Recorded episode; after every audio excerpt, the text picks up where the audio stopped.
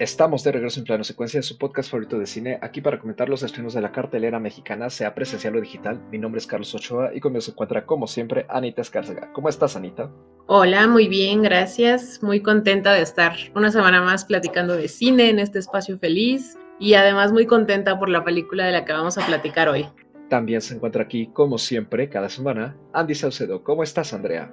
Hola, ¿qué tal? Muy bien súper contenta, emocionada y como dice Anita, sobre todo por la película de la que vamos a platicar en esta ocasión. La verdad ya estoy lista para, para charlar y, sobre todo para escuchar todos los comentarios que, que hay sobre esta película.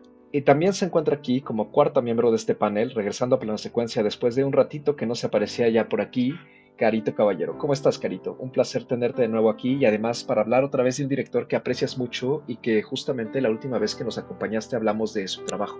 Hola, eh, sí, justamente la última participación que tuve fue en Broker, eh, entonces estoy mega emocionada, muy ilusionada de otra vez por hablar de mi querido Hirokazu Koreda. Estoy realmente muy, muy, muy emocionada. Y vengo en vivo, ¿eh? entonces la acabo de ver. Fue muy, muy apresurado, pero estoy, estoy emocionada y tengo muchas ideas. Muchas gracias por la invitación nuevamente. No, hombre, sabes que es un gustazo y que aquí es tu casa. Y pues en efecto, creo que algo interesante de tenerte en estos dos programas sobre Hirokazu Koreda es justo que se trata de un director del que, como hemos comentado con anterioridad, se suele decir que de repente se repite mucho o no se sale de las inquietudes temáticas que ha explorado a lo largo de toda su excelente filmografía, porque la verdad es que en este panel, pues en general nunca nos ha disgustado ninguna de sus películas y siempre ha mantenido un estándar muy alto. Me atrevería a decir que, al menos de las que hemos visto, no parece tener película mala, quizá alguna menor, quizá alguna no tan redonda, pero ninguna que podamos decir, ay, esto sí está bastante feo, ¿no? Entonces, creo que va a ser interesante escuchar tu perspectiva, eh, digamos, seguida, ¿no? De cierta manera, ¿no? En, en, dos ocasiones, respecto a dos películas consecutivas y que a pesar de eso son realmente muy distintas. Y pues en esta ocasión toca comentar Monster, Monstruo, su largometraje más reciente que en japonés lleva el nombre de Kaibutsu, aquí en México se está comercializando con el nombre en inglés, forma parte de la muestra número 74 de la Cineteca Nacional, ya saben, la famosa muestra de cine internacional que inicia su corrida en la Ciudad de México y circula en el resto del país durante los meses siguientes. La película no solo está dirigida por Koreda mismo, sino que también, una vez más, como lo suele hacer, él la edita. El guion en esta ocasión corre de la mano de Yuji Sakamoto, un guionista que trabaja sobre todo en la televisión japonesa y es la primera vez desde su película Maborosi de 1995 que Koreeda dirige una película que no escribió él. Otro dato a destacar es la música que corrió a cargo de Ruichi Sakamoto, quien lamentablemente falleció en marzo de 2023. Si bien no contaba con la salud suficiente para componer un score completo, escribió dos piezas para la película y utilizó algunos de los temas más sensibles de su discografía para complementarlas. La película está dedicada a él, de hecho, y pues Monster tuvo su estreno en el Festival de Cannes de 2023, donde además estuvo nominada a la Palma de Oro, se ganó la Palma Queer y se llevó el premio a Mejor Guión. La película en general ha sido aclamada por la crítica internacional y por fin llega a salas mexicanas y aunque acaba de terminar su corrida en la muestra ya mencionada, tendrá su estreno el próximo 7 de diciembre de 2023 y qué mejor que comentarla de una vez para añadirla a la colección de películas que hemos visto este año. Y pues vámonos ya a la sinopsis que le toca a nuestra invitada de honor, Carito, por favor, cuéntanos de qué trata Monster. Claro que sí, Charlie, muchas gracias. Eh, bueno, pues Monster es una película en la que eh, el bueno, los protagonistas eh, uno de ellos es eh, Minato Munagi. Es un niño que se empieza a comportar de manera muy extraña a raíz de un incendio.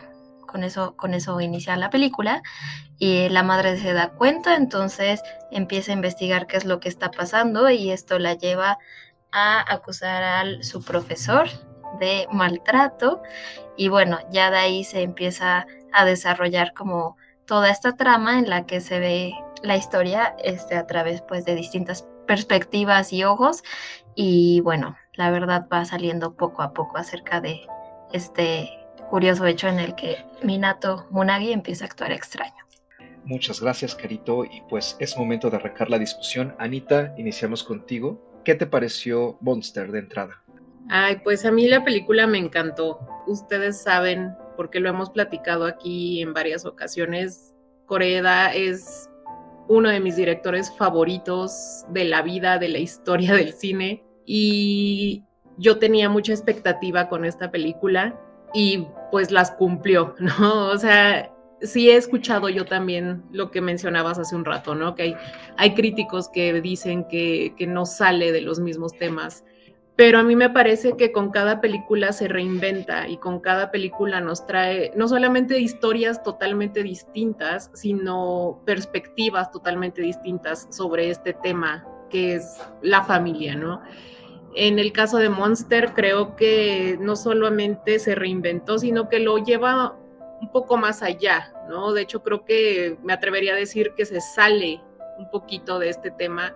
Obviamente lo, lo, toca, pero no es su principal exploración, ¿no? Entonces, me pareció además un ejercicio muy interesante el que hizo el mostrarnos esta historia desde tres perspectivas diferentes. Y pues bueno, además la película me parece pues bellísima en todos sus aspectos. Entonces yo estoy muy contenta con lo que vi. Carito, a ti de entrada, ¿qué te pareció Monster? ¿Te gustó o no te gustó? Yo quería matarme de lo hermosa que es. No sé, no tengo... Bueno, ahorita van a salir las palabras, ¿no? Pero igual que, que Anita, estoy fascinada. Me encanta Hirokazu Koreda. De las películas que hasta el momento he visto, puedo decir que es la más bella. Y bueno, ya la iremos analizando, pero sí, me, me encantó. No, no, ahorita no quiero decir más, solo, solo puedo decir eso, que me fascinó. Andy, ¿a ti qué te pareció Monster? A mí también me gustó muchísimo, me encantó la película, estoy fascinada en términos muy generales con, con Coreda. La verdad es que ha sido un descubrimiento paso por paso, ¿no? Eh, empezar a acercarme también a otras películas, el entender, ¿no? Creo que esto que mencionan los críticos que abarca o, o no sale de, de, las mismas temáticas, híjole, yo ya pondría en duda qué películas han visto, porque vaya, me parece que Coreda tiene un trabajo muy amplio, ¿no? Y además tiene una sensibilidad para tratar temas una perspectiva muy interesante de, la sociedad japonesa, ¿no? las películas que corresponden a Japón, solamente tiene otras dos películas que no son eh, de la sociedad japonesa. Y la verdad es que con esta película me parece que, que lo demuestra completamente. Tiene una habilidad para trabajar con niños particularmente. Me parece increíble lo que hace con sus actores para lograr mostrar en pantalla estas historias que se sienten a veces muy sencillas, pero son súper complejas en términos de emociones, en términos de valores. Poco a poco puedo decir que Coreda se ha vuelto uno de mis, de mis directores, de mis cineastas favoritos, porque su visión y, el nivel que tienen sus historias y cómo las plasma, me parece que eh, hay pocos directores de cine que puede uno decir que no tiene malas películas, ¿no? No hay una sola película que piensen que no me haya gustado, entonces estoy muy satisfecha sobre todo porque este año con dos películas de Corea mm, nos sacamos el premio mayor. Es eh, de verdad, es difícil decir un gozo porque pues no es que sus películas sean eh, lo más alegres ¿no? y felices, son películas duras, ¿no? En, muchos aspectos, pero la calidad de cine y la manera en que nos hace reflexionar este director, la verdad es que, como diría Martin Scorsese, definitivamente es cine y definitivamente es arte también, ¿no? Viendo el cine como, como una expresión artística, me parece que Corea cumple con, con todos los requisitos. Yo me sumo a este consenso sobre la fascinación con Monster. A mí también la película me ha parecido preciosa y particularmente sensible en la manera en que retrata todos estos temas que estoy de acuerdo. Vuelve a estar la familia presente, pero se despega un poco de que sea este el tema central y explorarnos otras cosas, creo yo, de una forma similar a como vimos en Broker. Cierto, los protagonistas ahí arman un núcleo familiar poco convencional, muy similar al de los de Shoplifters, pero hay un análisis social más diversificado y aquí en Monster me gusta porque reafirma que Coreda no se repite y tan no se repite que siempre haya aristas diferentes desde las cuales hacer nuevas reflexiones sobre sus inquietudes. En ese sentido, Monster me parece que es un logro tremendo. También cinematográficamente, la manera en que juega con las perspectivas usando este efecto llamado efecto Rashomon, por aquella película legendaria de Kurosawa desde el, cual se cuenta una misma historia desde distintos puntos de vista y no sabemos en sí la verdad. Sí veo un poquito de eso aquí. Juega con ese concepto, aunque no del todo, porque para mí en la de Kurosawa pues nunca nos enteramos de la verdad y aquí sí, en la última perspectiva terminamos sabiendo qué pasó, además de que las tres secciones están contadas desde un punto de vista omnisciente, al contrario de aquella otra película, pero sí veo un dominio y un uso del lenguaje visual en particular para transmitirnos estas perspectivas y que cada una tenga una diferencia que justamente nos nutra de formas distintas lo que estamos viendo. También me gusta mucho el elenco, creo que hace un trabajo precioso, la edición me parece excelente y me atreveré a decir, pues en términos muy generales, ¿no? que la película es una joya absoluta. Me gusta que en cuanto a la diversificación de temas, también Coreda toca el bullying, la violencia intrafamiliar, hace una especie de crítica social hacia la negligencia del sistema educativo de Japón y de la sociedad misma cuando se presenta un problema poco usual como es el caso aquí de una presunta agresión de un maestro a un alumno de quinto grado, y además suma una exploración de la identidad sexual a una edad temprana que creo yo no es nada sencillo retratar ni es tan común en el cine. Aquí justamente hablamos de Close hace unos meses, de esta película de Lucas Dont, y si bien tratan perspectivas distintas de una amistad infantil entre dos niños, por momentos Monster me recordó un poco a los momentos iniciales de esa película. Y pues la verdad es que sí, la película me ha gustado mucho. No se goza, como ya dijeron, y se puede sufrir, pero sin duda es uno de los estrenos más notables que hemos tenido en este, pues ya casi fin de año. Sí, a mí me, llamó también mucho la atención, eh, hace un rato mencionaba, ¿no? Que se sale un poquito del tema central de la familia porque se pone a explorar este despertar, ¿no? Quizás de una identidad sexual a una temprana edad y eso me gusta mucho porque lo hace con, una gran sensibilidad. Nos pone además en esta ventana, ¿no? El, el cómo lo trata el, niño, vaya, los niños que están involucrados, cómo lo están tomando emocionalmente, ¿no? Porque vemos a este niño protagonista que está muy conflictuado con lo que le está sucediendo, con lo que está empezando a sentir. Y por otro lado vemos a este otro niño que parece que ya lo sabe desde hace tiempo, ¿no? Incluso recibe bullying por, por ello, incluso su padre lo maltrata por ello.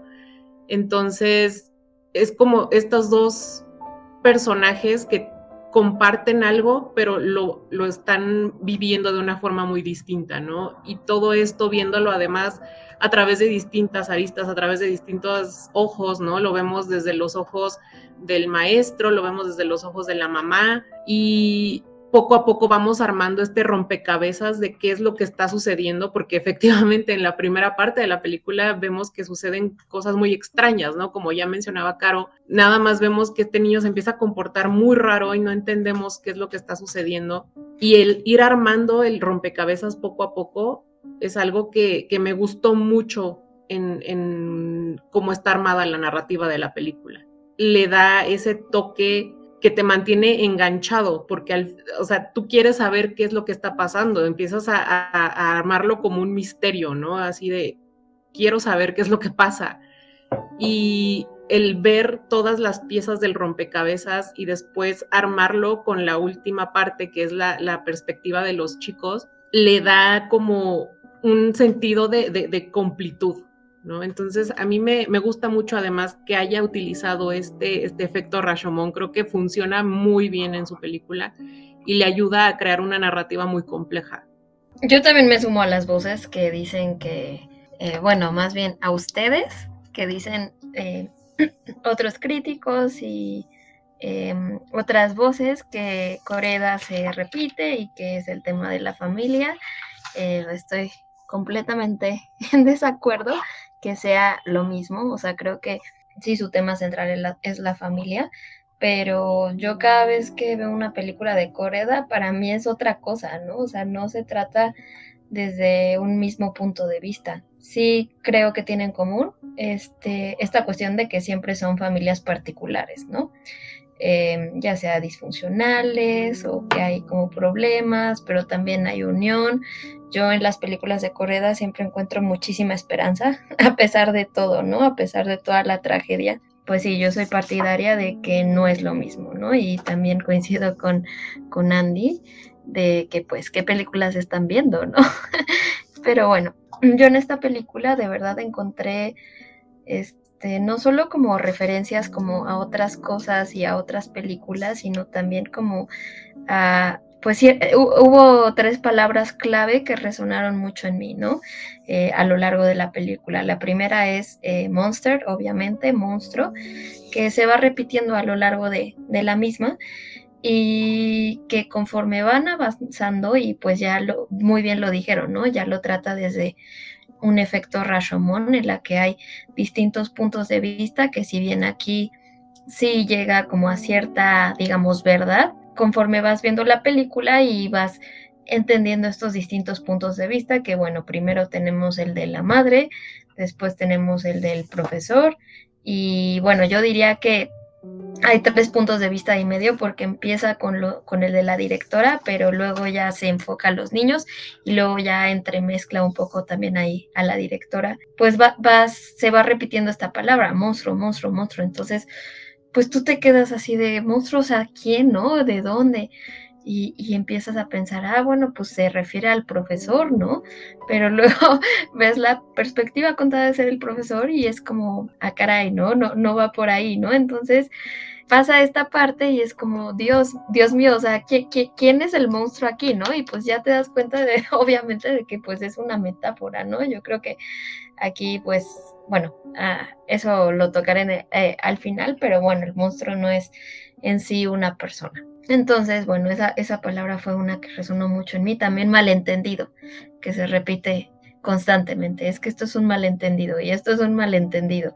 Eh, primero, cuando la, la madre que es soltera, por cierto, va y este quiere pues una explicación, ¿no? Y quiere no solo una explicación, sino una solución al presunto bullying que sufre su hijo y le dicen, es que es un malentendido y es como, no, no puede ser, ¿no? O sea, me imagino aquí una, una señora mexicana poniendo el grito en el cielo y llamando a todas las autoridades habidas y por haber, ¿no? Para eh, esclarecer esto y pues sí, me llama mucho, mucho la atención cómo cómo lo manejó Coreda, ¿no? Porque si bien, o sea, en, sí entiendo de que pues esto es parte de la cultura japonesa, ¿no? Ser como quizá más pacientes, podríamos decirlo. Pues yo sabemos, ¿no? Que, que el cine, o sea, no es como una calca de, de, la realidad, es como lo decimos, un reflejo puede ser. Y pues me gusta idea, esta idea que sea como reflejo, eh, porque los reflejos son borrosos, los reflejos no son calcas, no son copias, ¿no? Es como una interpretación de la realidad. Entonces, eh, sí, esta idea del malentendido que eh, surge a lo largo de la película y que se va desenredando con las distintas perspectivas, pues te dan la idea de que pues básicamente toda la trama es un malentendido, ¿no? Y justamente pues lo que me, lo que me encanta y lo que es algo que, que dijo Anita es, es eh, la parte de los niños o sea, no, no es solo que Coreda sepa trabajar con niños, también e, él entiende perfectamente que pues, los niños también son personas, ¿no? Con problemas, emociones, sueños, los niños se dan cuenta, los niños, eh, esta, esta idea del coming of age, ¿no? De, de varias películas, creo que él, él la, la supo manejar de manera fabulosa, porque pues muchas veces tenemos muchas películas, ¿no? En la que pues los niños, o incluso en la realidad, ¿no? Los niños se, se, ven como accesorios, a los niños como que no se les toma mucho en cuenta. Y de hecho me, me, me acordé muy al principio de la película mientras la veía, cuando todos los niños dicen, no, es que el profesor maltrata a, a Minato y demás, pensé automáticamente en el listón blanco en el que también es una trama y una historia muy misteriosa que empiezan a ocurrir una serie de tragedias e-, en este pueblo alemán y conforme te das van dando cuenta pues ahí los niños son pues son quienes tienen todo que ver, ¿no? Entonces pues me acordé de eso y dije, ah, va por ahí la película, ¿no? Pero de repente es como, no, no, no, no, no va por ahí. Entonces también eso me encantó que yo empecé viendo una película y terminé viendo otra, ¿no? O sea, empiezas con esto de que, ah, pues va de, bullying, ¿no? Va, de eso, de eso va la película, ¿no? Ah, pues desde una madre soltera. Y luego eh, eh, entra esto del monstruo y entra lo del malentendido. Y de repente es como, no, es una, es una película de coming of age, de encontrar tu identidad sexual, incluso es una película de libertad, porque la tercera palabra que resonó mucho fue la del renacimiento, que obviamente esto tiene que ver pues con filosofía y, eh, japonesa, ¿no? Y con este, estas ideas de que cuando falleces, tu alma va a renacer pues en algún otro ser. Entonces, sí, estas tres palabras de monstruo, malentendido y renacer, siento que son parte de, toda la historia y que, este Coreda supo jugar muy bien con eso como para darte una idea de, para mí, de, libertad al, fin y al cabo. Estoy muy de acuerdo con Caro. La verdad es que uno entra y empieza a ver una película y sales de la película habiendo visto otra cosa yo justo al inicio estaba muy metida en, esta parte eh, escolar. Me parecía que había cierto prejuicio, ¿no? Sobre la madre, ¿no? Que al final pues es una madre soltera porque su esposo falleció y empezamos a ver también rasgos muy de, la sociedad, ¿no? De, lo que piensan y de lo y cómo ven, ¿no? A, una madre soltera todavía, ¿no? Hoy en día y cómo eso influye también en cómo la tratan, en cómo tratan al hijo, ¿no? Y todo parecía apuntar justamente a temas de, violencia escolar, ¿no? Y de cómo las escuelas se preocupan, al menos en la sociedad japonesa, seguramente también en otras eh, culturas y sociedades, se preocupan mucho por la reputación en lugar de preocuparse por los niños o en lugar de preocuparse por la educación en sí, ¿no? Está muy ligado a las jerarquías, en este caso la directora, ¿no? Que, es la que mueve de cierta forma los hilos, los demás maestros que tienen justamente este miedo de, incurrir en, faltas que llamen la atención de, las autoridades educativas y que los sometan a investigación o justamente el señalamiento ¿no? de, que, de alguna escuela esté funcionando eh, o no esté funcionando de, la forma adecuada en términos de el trato hacia los niños, ¿no?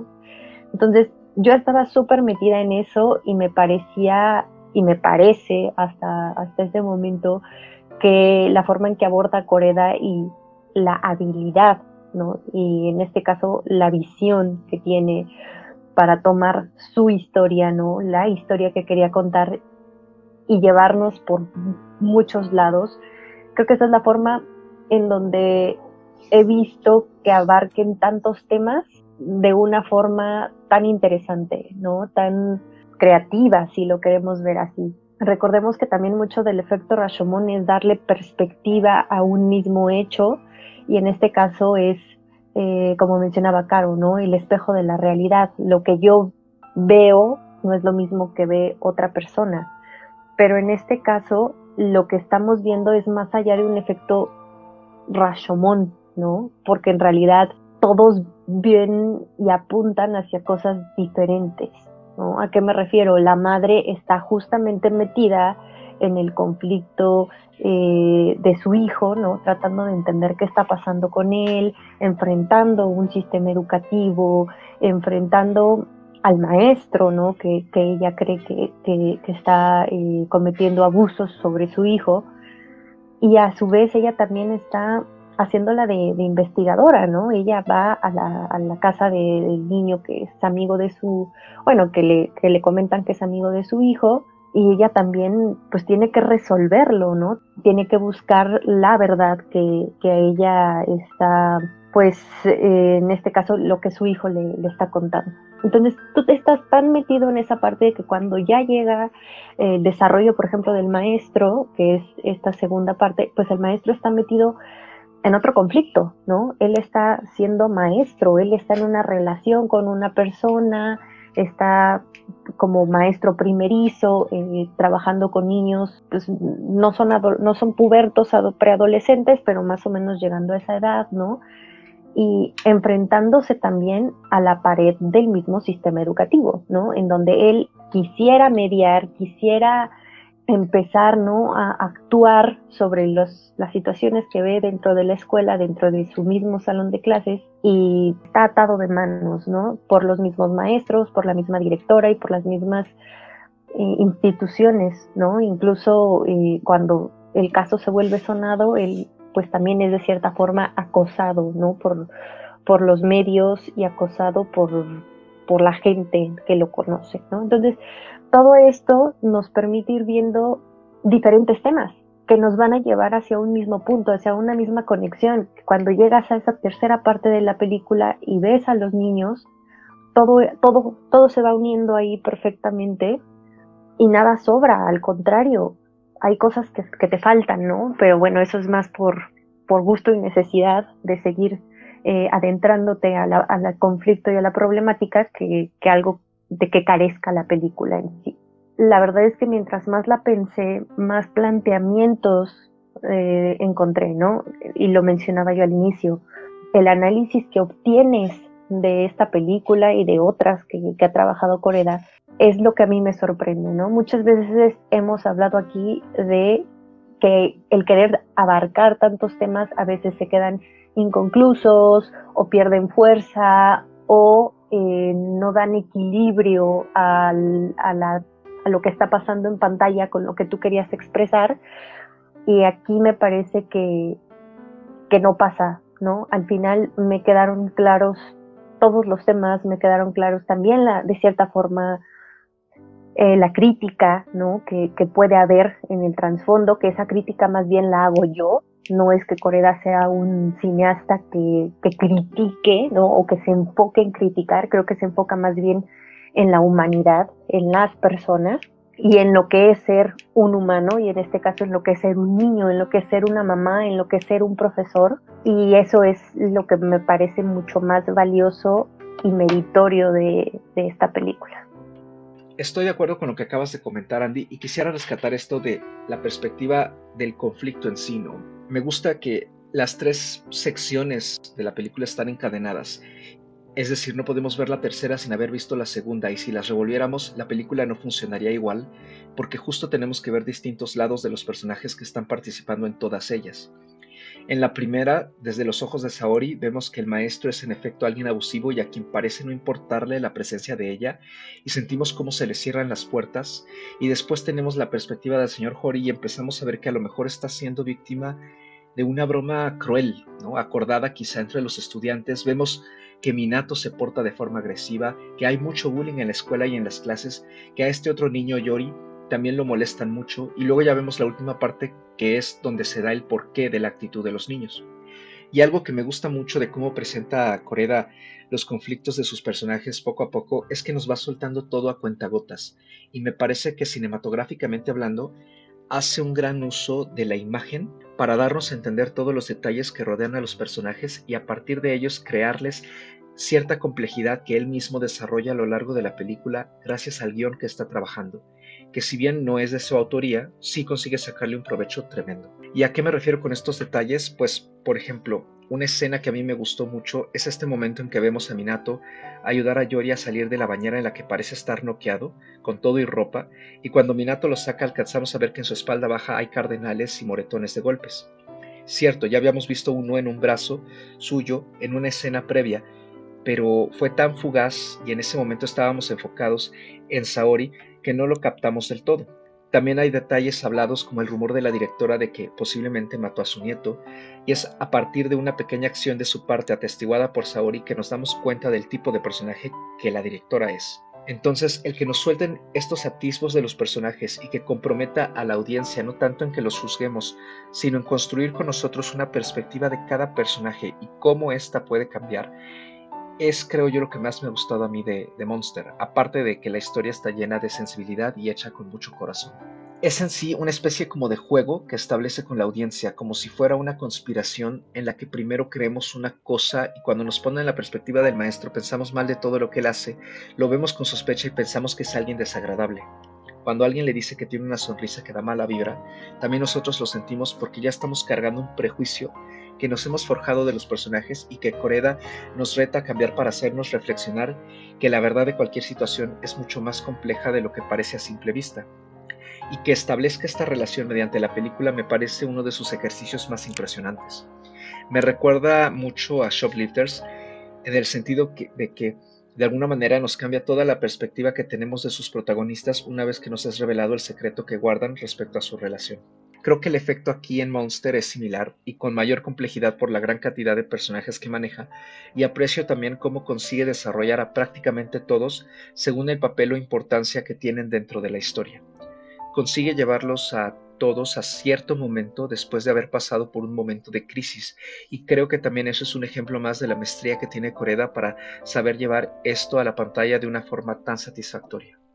Yo estoy muy de acuerdo con, con lo que acabas de decir porque creo que también fue una de mis partes favoritas de esta película, el, cómo Coreda juega con, con los mismos prejuicios que uno se va armando poco a poco, ¿no? sobre sus personajes y te los va volteando a cada rato, ¿no? O sea, piensas mal y luego ya no, piensas mal y luego ya no, piensas mal y luego ya no. Y al final resulta que en realidad no había ningún personaje, vaya, salvo por el papá de este otro niño, ¿no?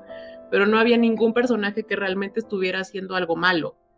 Me, gusta también lo, que mencionó Caro sobre estas tres palabras que resuenan a lo largo de la película, porque ahorita que ella lo mencionó, me quedé pensando que quedarían incluso perfecto como título a cada una de estas partes de la película, ¿no? O sea, la primera parte de la película sería el monstruo. La segunda parte de la película de la que vemos desde la perspectiva del maestro sería el malentendido. Y la tercera parte de la película, que es desde la perspectiva de los niños, sería el renacer. Justo es darle al clavo con esas tres palabras que son el conjunto de, las tres partes que conforman la película. Y me parece muy interesante cómo Coreda va tramando esta, esta va, va tejiendo esta telaraña para al final dejarte como el panorama bien claro de lo que sucedió y de cómo sucedieron las cosas y te hace crear esta empatía por todos sus personajes, incluso por el personaje de la directora. Llega un momento en el que sientes pues no sé, no sé, yo, yo lo llamaría empatía, ¿no? Pero esta parte cuando, cuando le está enseñando a Mugino a, tocar el, el, ¿qué es? El saxofón o algo así, no, no, no sé, de instrumentos. Esta escena me parece muy bonita porque creo que redime muy bien el personaje de la directora, a pesar de que sabemos que es un personaje bastante, pues, gris, ¿no? Pero en esta, en esta escena creo que se libera gran presión y se libera mucha empatía que se puede generar hacia este personaje. Entonces creo que eso es una de las grandes cualidades, y ya lo hemos mencionado con otras películas, es una de las grandes cualidades que tiene Coreda, la manera en la que te hace crear empatía hacia todos sus personajes y de cierta forma también compasión, ¿no? Entonces, ay, pues no sé, yo estoy muy contenta, yo sigo pensando en la película y la verdad es que entre más la pienso, más me gusta. Híjole, tengo muchas ideas en la cabeza, pero retomaré la que dijeron de los prejuicios, que eh, estoy completamente de acuerdo, o sea, me encanta cómo se van desdoblando estos prejuicios, ¿no? Se van deshaciendo conforme vas viendo la película, pero eh, pues lo notas desde, desde un inicio, ¿no? O sea, que cuando se quema, o sea, el inicio, que es este, que se incendia, este, lo que ya sabemos que después, que es un burdel, y, y está este chisme, ¿no? De, ay, el señor Jori, o sea, que es el maestro de tu hijo, pues va, y va, va a este burdel, ¿no? Entonces, ya desde ahí es como, ah, ¿no? O sea, como que ya hay ya decimos, ah, no, pues el profesor le, eh, le está, le, que va al burdel, ¿no? Le está dando ideas como al niño, ¿no? Cuando el niño se pregunta en un inicio, como de, oye, pues si a un humano le ponen un cerebro de cerdo, pues ¿qué es un cerdo o un humano? los mismos personajes traen estos prejuicios entre sí, pero incluso pues como espectador pues también los puedes ver, ¿no? Incluso llegar a sentir que yo sí quiero hacer un paréntesis. Cuando sacaron esta, esta cuestión del burdel del, maestro, yo sí dije, mm, no, o sea, no, no va por ahí, ¿no? Eh, y tampoco que la madre sea, que sea soltera, ¿no? Dije, no, pues eso, eso no justifica, ¿no? O sea, ¿qué tal si es un profesor que va al burdel, pero es un excelente maestro, ¿no? O sea, eso creo que no tiene nada que ver, ¿no? Con, con la enseñanza. Y igual la, la madre, o sea, que no tenga una pareja con quien criar al niño no la hace una, una mala persona, ¿no? Pero son cosas que, que existen, existen en la realidad, existen en la película y pues llama la atención, ¿no? Como, como, eh, como todas estas este, ideas, pues de, se van desarrollando, ¿no? Conforme, conforme pasan las perspectivas. Igual lo del cerebro de cerdo, ahora, ahora que lo mencioné, ¿no? Que eh, pues lamentablemente ese sí es un, un prejuicio pues muy grave, ¿no? Cuando te das cuenta a lo que realmente se refiere con cerebro de cerdo que, que pues es una idea que viene desde el papá de, este niño, de Yori Hoshikawa, que es el otro personaje, ¿no? Y, y que seguramente lo ves, o sea, te lo imaginas repitiéndoselo al niño constantemente y como bien mencionaste, Carlos, pues el niño se, se ve claramente abusado, ¿no? Y pues realmente no, este, pues es parte de, es parte de la trama, es parte importante, pero realmente, digamos, visualmente no lo ves hasta que ves que este Minato Mugino lo está sacando de, de la bañera. Entonces sí, a mí me gusta mucho cómo se van, no, no sabría cómo llamarlo, corrigiendo esos prejuicios que hay entre los personajes, que algunos se logran, este, digamos, entre comillas, resolver, pero otros realmente no, pero más bien como espectador, ¿no? Que, que dices, ah, caray, ¿no? Y hasta te puedes sentir algo mal de, no, pues sí pensé mal de este personaje o de tal. Y, y sobre todo ahorita que dijo esta Anita de, de la directora, creo que ahí sí yo peco de prejuiciosa con la directora, que dices, esta trinche vieja, ¿no? O sea, ¿qué le pasa? ¿Por qué es así? ¿Por qué es tan maldita? ¿no? Y cuando le dice, incluso cuando le dice al profesor, la verdad no importa, es como maldita parte del sistema y claro, o sea, ya no puede quedar mal, es la directora, no quiere perder su trabajo. Entonces, pues sí le agarra cierto odio, pero justo, o sea, creo que Anita lo dijo muy bien, ¿no? Cuando es esta parte en la que empiezan a tocar este instrumento musical, que Minato era la trompeta, creo que ella saca un corno francés, pero bueno, son instrumentos de viento, este, pues puedes sentir esta empatía, ¿no? Con la directora y, y notas cómo a partir de la música sacan esa tristeza, ¿no? Es como tienes algo que no puedes decirlo, pues sácalo, ¿no? O sea, te va a ayudar, ¿no? Entonces, notas esa tristeza que lleva cargando la directora y pues que la única manera, digamos, de sublimarla es a, partir de la música. Y me recordó muchísimo a la de a la película de In the Mood for Love de Wong Kar Wai. Justamente hablan de esto, ¿no? Este que se decía antiguamente que si alguien tenía un secreto eh, que le pesaba en el alma, pues tenía que subir a una montaña, encontrar un árbol, hacerle un agujero y susurrarlo. Y este, y bueno, cinematográficamente también puedo decir que pues es deliciosa, ¿no? O sea, a mí me encantan como estos close-ups que justamente hablando de esta secuencia, eh, hay, eh, hay close-ups tanto a la directora como a Minato, pero como cuando Minato confiesa como que que sí, que sí hay alguien que le gusta, pero que sabe que no va a poder ser feliz, como que también hay un pequeño paneo y pues él se ve resplandeciente, ¿no? Entonces es una escena sumamente cálida, o sea, creo que eh, hay muchas secuencias que son así, ¿no? Que son sumamente, sumamente cálidas y que puedes ver como esa, esa textura, ¿no? De, eh, de la película. Por ejemplo, en casa también de Yori, yo sentí una calidez extrema, ¿no? No solamente porque el niño tiene esta personalidad encantadora, sino porque eh, toda la, ambientación y este, los colores son así. Y creo que justamente esto va eh, por lo que mencionaba también esta Anita, ¿no? Que pues quizá este niño Yori pues ya lo tenía claro y pues justamente por eso es castigado mientras Minato no, Minato lo está descubriendo y pues justo en ese descubrimiento, pues, pues visualmente tienes que representarlo de algún modo. Y ya en el vagón de tren, que pues creo que es como la representación máxima de, de, esta parte, ¿no? De, esta búsqueda de, de, identidad sexual, es cuando pues encuentras algo sumamente cálido, o sea, algo pues que te llena el corazón, ¿no? Que donde sientes bonito, pero también donde ves cosas que, que en, bueno, que en secuencias anteriores y en toda la película, pues se veían muy frías, ¿no? E incluso tenías como esta ansia de cuándo va a aparecer, eh, o sea, quién es el monstruo, ¿no? ¿Qué, ¿Cuándo va a aparecer, ¿no? Y pues ya cuando, cuando entras como en esta, en esta tercera perspectiva de los niños, dices, ah, ¿no? O sea,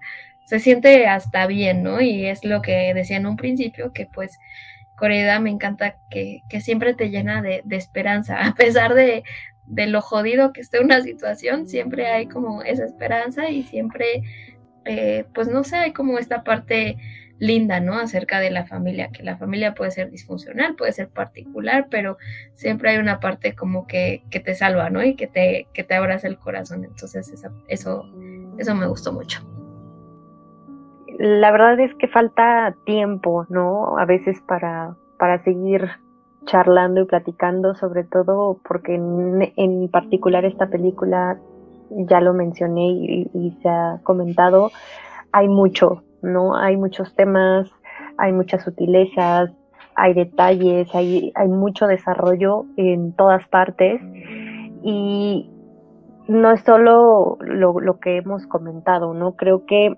en términos de cinematografía también y de cómo aborda la, historia, hay mucha tensión, ¿no? Hay mucha tensión en las acciones de, de los personajes, ¿no? No sabemos qué va a pasar. Eh, todo el tiempo Coreda maneja como un tipo de suspenso, ¿no? Sobre todo con el personaje de Minato. Justamente vemos a este a este chico, a este niño tan conflictuado, tan eh, emocionalmente desquebrajado, ¿no? Porque con su mamá está demostrando una actitud muy rara, muy que, que incluso te hace pensar que, que él está haciendo también algo malo, ¿no? Y es este conflicto en el que eh, muchas partes de la película pensamos que se va a matar, porque es parte de también de la sensación de esta sociedad japonesa y no solamente nosotros como espectadores, no su propia madre eh, está con el miedo constante de que su hijo se suicide es muy conocido, ¿no? Eh, el, tema del suicidio en, la cultura asiática o en Japón en particular, y cómo lo hace Coreda en meternos también en esa situación constante de esta angustia, ¿no? Y en la tercera parte, sobre todo, donde vemos más el desarrollo de, la historia de,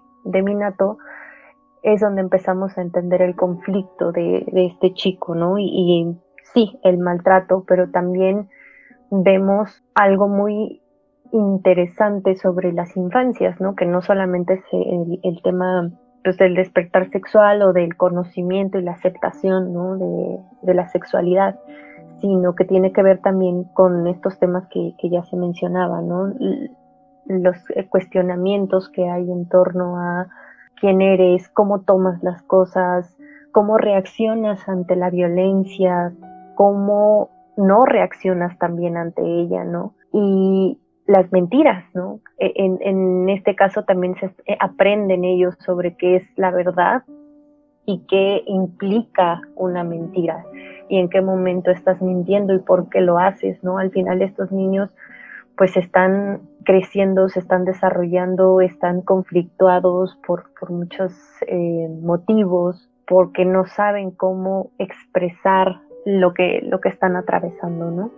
Eso me, llamó mucho la atención y también me llamó mucho la atención en este caso la comunicación, ¿no? La comunicación de todos, ¿no? Hay una falla de comunicación por completo. Eh, desde la madre que, pues sí, está intentando que su hijo le diga la verdad y acepta la verdad que su hijo le, le cuenta sobre el maestro, y, el, y la forma en la que va a la escuela y enfrenta la situación, ahí vemos una falta completa de comunicación tanto del maestro como de, de la directora, de los otros maestros, y se vuelven un conflicto mucho más grande por no escuchar, ¿no? Por no poner atención, porque el maestro, pues también él sospechaba, ¿no? A lo mejor de, que había abuso en su salón, de que había bullying, de que había problemas, nunca reportó nada, nunca hizo más allá que, que, pues, que ser también un observador y cuando él quiso decir la verdad, pues no se lo permitieron, ¿no? Entonces, ahí te das cuenta que muchas de las cosas se resolverían si hubiera mayor comunicación y si también hubiera interés de investigar. La escuela nunca investiga nada, la escuela nunca pregunta nada, la escuela solo se limita a decirle a la mamá, lo sentimos mucho, es un malentendido, mm, vamos a ser más claros en las instrucciones la próxima vez, ¿no? Y el maestro se limita a disculparse, ¿no? Asumiendo, en este caso, una conducta inapropiada. Entonces, ese tipo de, temáticas que hay también en el trasfondo partiendo de la comunicación me parece muy interesante, ¿no? Porque gran parte de todo el conflicto se resume a eso, en que no nos escuchamos entre nosotros, en que no nos tomamos a veces el tiempo de, de comunicarnos, de preguntar, de investigar y en el caso de, de, de los niños, pues de entender que como personas que están desarrollándose, que están explorando, pues tienen mucho que contar y tienen muchos conflictos y tienen muchas dudas, ¿no? Y, pueden mentir porque no saben cómo expresar lo que están viviendo. Entonces, eso, eso me pareció también muy valioso de, esta película. Ya que hablaban justo de la ambientación y de los aspectos técnicos, eh, la música me parece maravillosa, es hermosa, como las partes en las que está insertada, también eh, la parte de la cinematografía, ¿no? Ya, ya lo había mencionado también Caro. Me gusta mucho este juego que tiene al final con la lluvia, eh, con esta tormenta que, que, llega. Me parece muy, muy bonitas esas, esas tomas y los colores que usa. Y también las sutilezas que tiene, ¿no? Para retratar muchas de las cosas que hay, ¿no? Detallitos en, en la escuela. Y también no esta distinción que vemos entre la casa de un niño y la casa de otro, ¿no? entre cómo viste un personaje y cómo viste otro. En términos visuales de producción y de detalle, también está muy bien desarrollada y me gusta mucho en lo que logra Coreda ¿no? en términos de la edición. me parece que todas sus películas las ha editado él, hasta donde tengo entendido. Y recordemos que también parte fundamental de saber llevar un guion, aunque él no lo haya escrito en esta ocasión, es la edición, ¿no? La edición te puede cambiar el sentido completamente de una película y también te puede cambiar el ritmo, la atmósfera que, que tiene la misma y lo que hace Coreda en términos de edición me parece que en ese rubro pues se sigue superando a sí mismo, ¿no? Eh, lo que hace me gusta mucho. Yo recomiendo ampliamente esta película y todas las películas de Corea que puedan ver. Sé que no es fácil, sin embargo, es un director que siempre tiene algo que decir sobre la humanidad, sobre nosotros como personas en una sociedad más allá de la familia, em, más allá del sistema educativo, más allá de la sociedad, la humanidad en sí. Yo le puse cuatro estrellas y media. La verdad es que cualquier cosa que hace Coreda o que haga Coreda la, la voy a seguir viendo y recomendando porque me parece que sí, si bien es un Coreda me lastimas, también es un Coreda me ayudas a pensar en la humanidad, a analizar y sobre todo, como dijo Caro, siempre nos da entre toda esta tristeza, miseria, drama, siempre hay algo esperanzador en las películas de Coreda. Y para mí es también junto Broker eh, de lo mejor que he visto este año.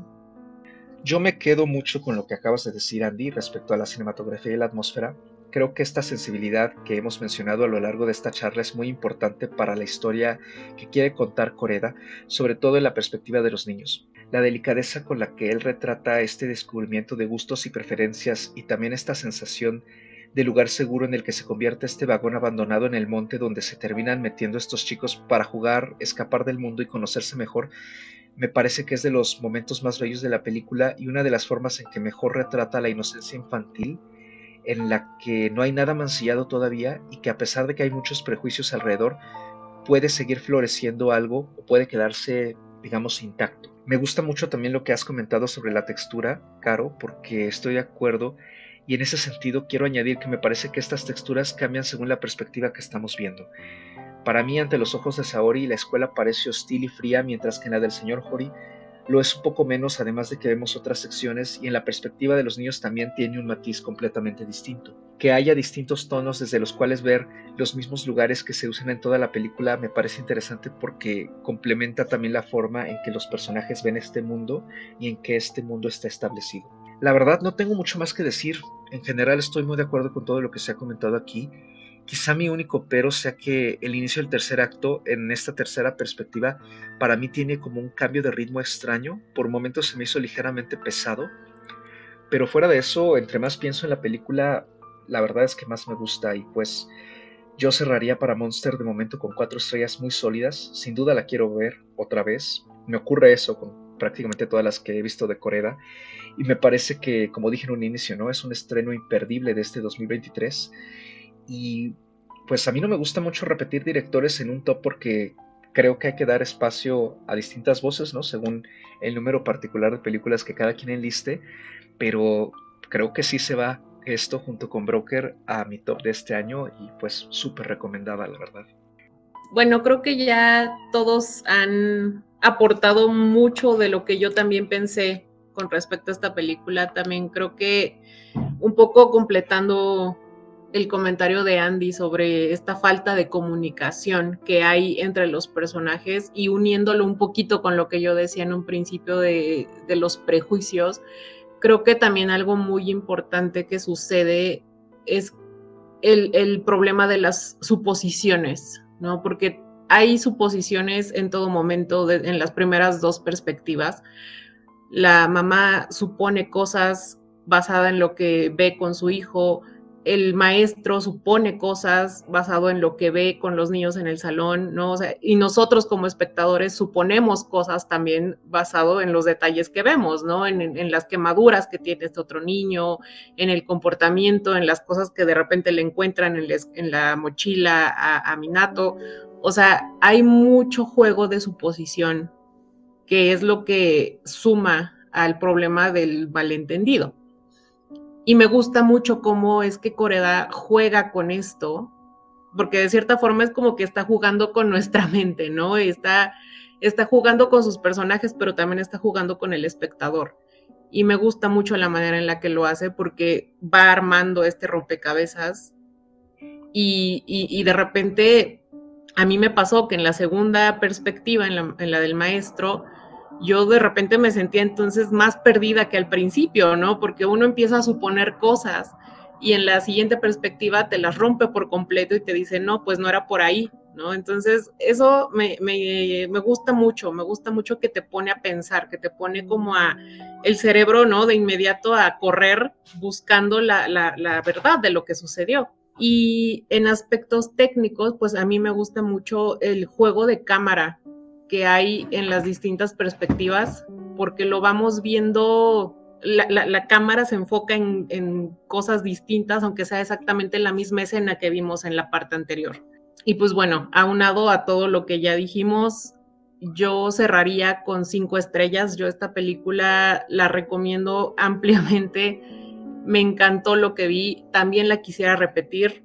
Creo que es definitivamente de lo mejor que he visto en el año y pues de lo mejor también que le he visto a Coreda, a pesar que ya es decir bastante, ¿no? Porque a mí todo lo de Coreda me gusta, entonces creo que vale mucho, mucho, mucho la pena el ver la película y tratar de, descifrarla, ¿no? Desde, desde el principio. Bueno, a mí me gustaría concluir eh, con un par de cosas que mencionaron que pues sí, justamente lo que dijo Andy sobre el suicidio, ¿no? Que también es uno de los temas que ahí parecen muy latentes en la película y que quizá uno podría también tener este prejuicio de decir, híjole, es que ahí la madre no hizo lo suficiente, pero en realidad, como bien dijo Andy, ¿no? La madre es la que estaba ahí buscando la respuesta e intentando eh, saber qué era lo, lo que estaba pasando en la historia. Entonces, cuando empieza esta parte de lo del tifón y el niño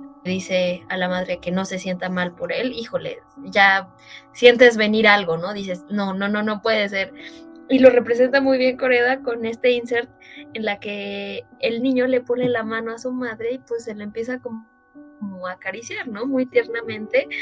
Y tú dices, ya valió, ya valió. Y, y al momento siguiente piensas lo peor, ¿no? Entonces, como este suspenso que también mencionaron ustedes, o sea, que está como en cada, yo siento como que en cada secuencia y en tanto en la perspectiva de Saori, que es la madre, como del maestro, que es el señor Hori.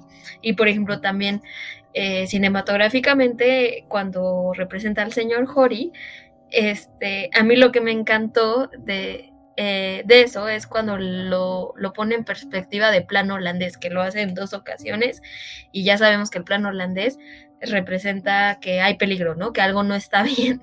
No, no es solamente como el contar la historia, ¿no? Es cómo lo vas a representar visualmente, cinematográficamente. Entonces, todos estos este, movimientos de cámara, planos, texturas que también este, lo mencionaste, Carlos, eh, me parecen fabulosas, ¿no? Y bueno, también me, encanta esta parte de la música que eh, pues empieza con ello, o sea, empieza con, Coreda empieza con la tragedia, que eso creo que es parte como de todas sus películas, es la tragedia y la música, o sea, y la música es sumamente conmovedora, ¿no? O sea, creo que pareciera que está en contradicción con lo que estás viendo, pero digamos, ya cuando terminas de ver eh, el filme y ya puedes armar como toda, atar todos los cabos, pues tiene todo que ver, ¿no? O sea, no, porque pues al final es una historia, bueno, desde mi perspectiva de libertad y de esperanza, ¿no? Entonces, que esta música pues tan bella de Ryuichi Sakamoto eh, acompañe esto y sobre todo que te la presente desde el inicio y es lo que la parte de lo que la entreteje. Y bueno, también este, recordé mucho cuando empezó esta parte del maestro que dije, ah, bueno, entonces la película ya no se va a centrar en esto, sino en la funa del maestro.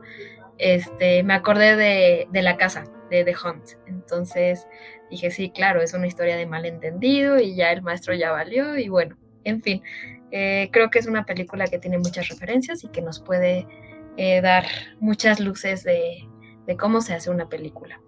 Y bueno, yo cierro con cinco estrellas no tengo nada más que decir, me encantó, me fascinó y yo le doy cinco estrellas. Y pues con eso termina esta breve discusión sobre Monster, que como dijimos al inicio, va a tener su estreno el próximo 7 de diciembre de 2023 en salas nacionales. Tendrá seguramente su corrida comercial en un inicio en ciertas ciudades del país y poco a poco irá recorriendo el resto, así como también supongo yo, formará parte de la muestra todavía en algunas ciudades a donde quizá todavía el estreno no llegue o tarde más. Eh, desafortunadamente aquí en la Ciudad de México, para el momento que sale este programa, ya terminó su corrida en la Cineteca, pero van a poder encontrarla también durante el resto de este mes de noviembre y quizá los primeros días de diciembre en el circuito alterno de la muestra en algunas salas de Cinemex, de Cinepolis y del circuito alterno. Y pues queda nada más ya la recomendación de este programa que le toca a nuestra invitada de honor y pues Carito, cuéntanos qué traes para nuestra audiencia en esta ocasión. Bueno, realmente son dos películas que las mencioné y pues creo que son imperdibles para, para esta ocasión. Eh, Rashomon, por supuesto, de Akira Kurosawa de 1950, que la pueden encontrar en una plataforma que se llama Plex TV, gratis, ahí la pueden ver.